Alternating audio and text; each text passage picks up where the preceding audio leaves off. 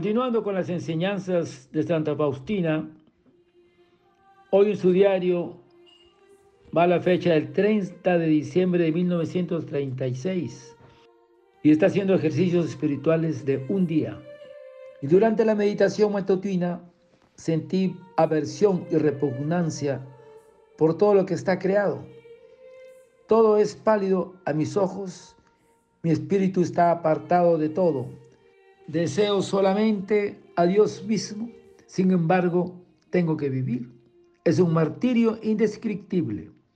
Dios entrega al alma de manera amorosa y la trae al abismo de su divinidad inconcebible, pero al mismo tiempo la deja aquí en la tierra solamente para que sufra y agonice de nostalgia por él.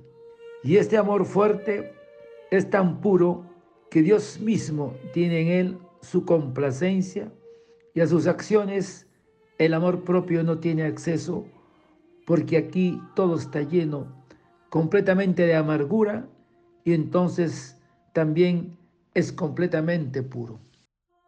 Por la noche recé un par de horas, primero por los padres y los parientes, por la Madre General y por toda la congregación y por las alumnas, por tres sacerdotes a quienes debo mucho.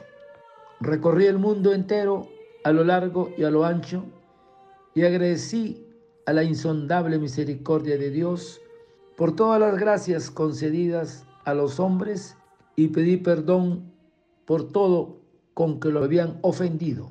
Durante las vísperas vi al Señor Jesús que miró mi alma dulce y profundamente. Hija mía, ten paciencia, ya dentro de poco. Aquella mirada profunda y aquellas palabras infundieron en mi alma fuerza, valor, entereza y una misteriosa confianza en que yo cumpliera todo lo que Él quería de mí. A pesar de enormes dificultades y la misteriosa convicción del que el Señor estaba conmigo y con Él, podía todo. Nada son para mí todas las potencias del mundo y todo el infierno. Todo tiene que caer frente a la potencia de su nombre. Dejo todo en tus manos, oh Señor y Dios mío, único guía de mi alma, dirígeme según tus eternos deseos.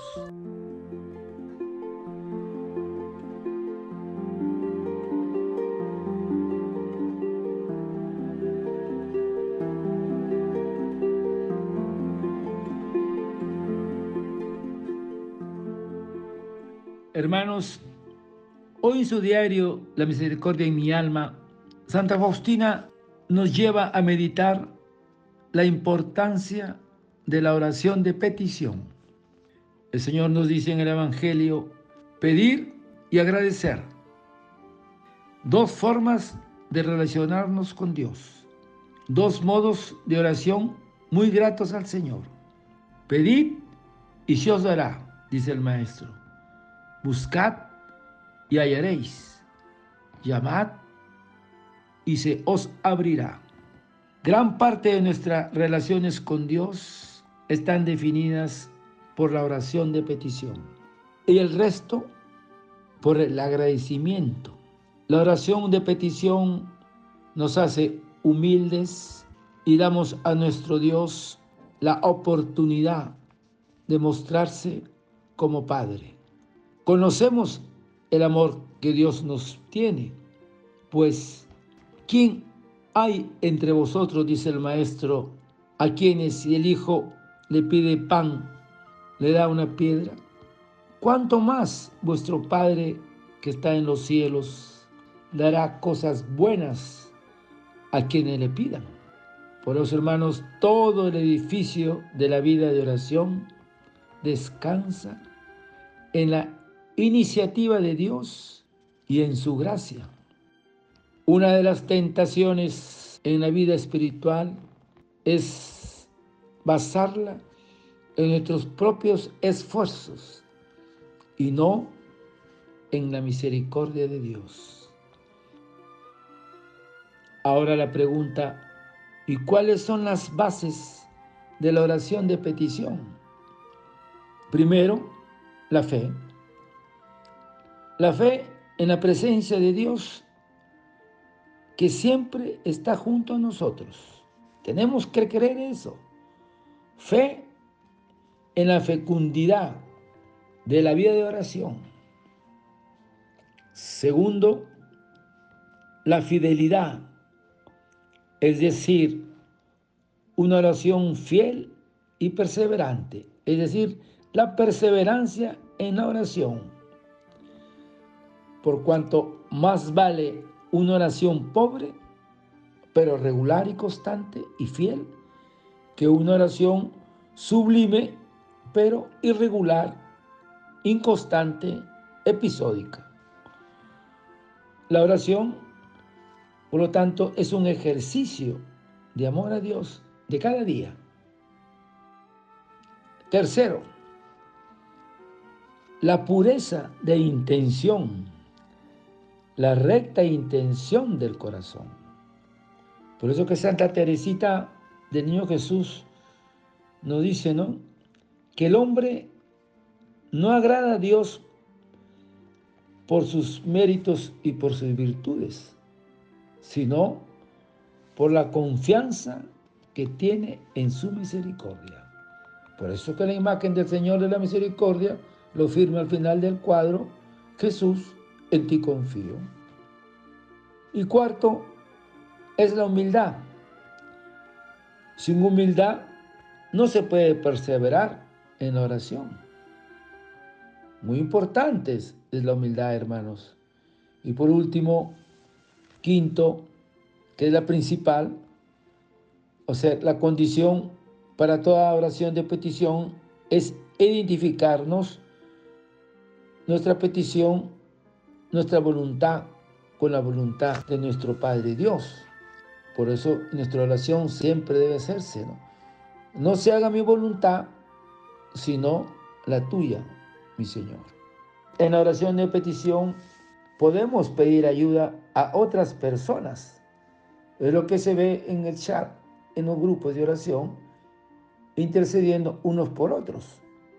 O sea, personas cercanas a Dios que nos ayuden en la oración. Por ejemplo, los sacerdotes, las consagradas, dicen que también la oración de los niños y los enfermos es muy grato a Dios. También debemos acudir a nuestro ángel custodio. Hay que presentarle nuestra petición porque ellos lo elevan el memorial a nuestro Padre Dios porque están contemplando el rostro de Dios. Y debemos pues también pedir ante el sagrario. Pedir como Abraham, ¿se acuerdan la oración de Abraham? Señor, si hubieran 50, si hubieran 40, si hubieran 30, si hubieran, si hubieran 10. Y si hubieran 10, Señor, ¿se acuerdan Sodoma y Gomorra? Porque la misericordia de Dios es infinita. Solamente Dios, 10 y el Señor perdonó.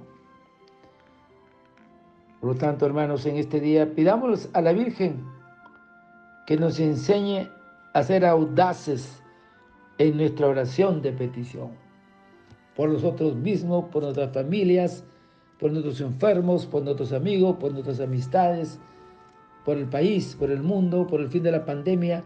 Todo es una oración de petición grato a los ojos de Dios.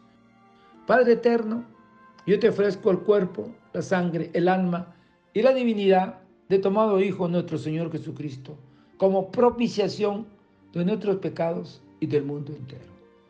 Y por tu dolorosa pasión, ten misericordia de nosotros y del mundo entero.